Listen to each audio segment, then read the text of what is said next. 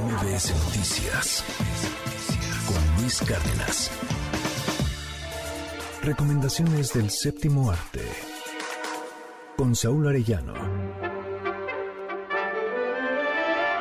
Hola Sheila, feliz día a ti y a todos los cinéfilos que siguen esta sección de recomendaciones de cine. Hoy quiero recomendar una película que se exhibe en el circuito cultural de cines de la Ciudad de México y las salas de arte de Cinépolis en todo el país. Me refiero a la película Transición del director Alejandro Torres Kennedy. Y aun cuando es la recomendación de la semana, tiene dos extremos que benefician o perjudican a la cinta. Voy a hablar primero lo que tiene en contra y es en menoscabo para el público en general y no el acostumbrado a las propuestas cinematográficas. Transición es una película que como como dicen los clásicos, se clava en la textura. Hay mucha paja visual debido a que Torres Kennedy fija la cámara en algas, oleaje, conchitas en la playa, árboles moviéndose con la brisa, medusas y todo aquello a lo que su perspectiva es una genialidad visual de una profundidad no apta para los simples mortales. Su fotografía es aterradoramente cercana al cine contemplativo. La fortuna que tenemos es que no pierde tanto el tiempo en esas tomas, aunque sí nos hubiéramos ahorrado unos 20 o 30 minutos de de algas moviéndose en el oleaje. Lo otro en contra es que se toma demasiado tiempo en darle sentido a la historia de la protagonista y esto afecta el interés del espectador debido a que durante los primeros 15 o 30 minutos más o menos no ocurre absolutamente nada que aporte una continuidad. Ahora, si aguantas lo anterior, entonces tendrás la, tu recompensa que viene en lo que trae a su favor. La historia es muy buena y muy bien contada. Una mujer francesa de nombre Mari se queda estancada en Ciudad del Cabo, África, durante lo más álgido de la pandemia. Para colmo, su pareja debe viajar a México, por lo que se queda sola en el velero con el que iban, el que iban a viajar de Ciudad del Cabo a Brasil. Lo que aprovecha el gerente de la Marina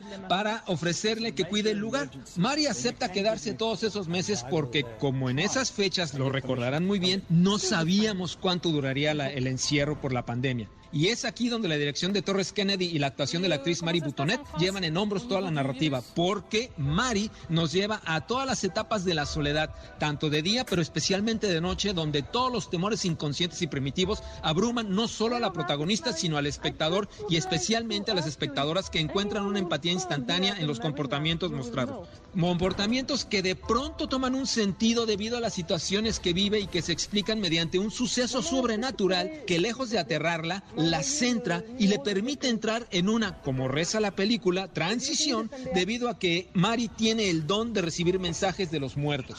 Sin necesidad de terror de sobresalto, ni fórmulas preestablecidas, ni clichés, Torres Kennedy cuenta una historia sobrenatural que resulta ser muy real y común entre la gente que tiene ese don y que muchos conocemos. Una historia que resulta entrañable, tierna y de suspense de una forma sutil y elegante. Y es por esto que bien vale la pena cada peso que paguen para verla, aunque tengamos que soplarnos minutos interminables de medusas y algas meneándose en la marea. Mi nombre es Saúl Arellano, pero me encuentran en redes sociales como Saúl Montoro en Instagram, Twitter y Facebook. Gracias Sheila y que disfruten este estreno del Circuito de Arte y Cinépolis Sala de Arte. Nos oímos en la siguiente sección. Bye bye.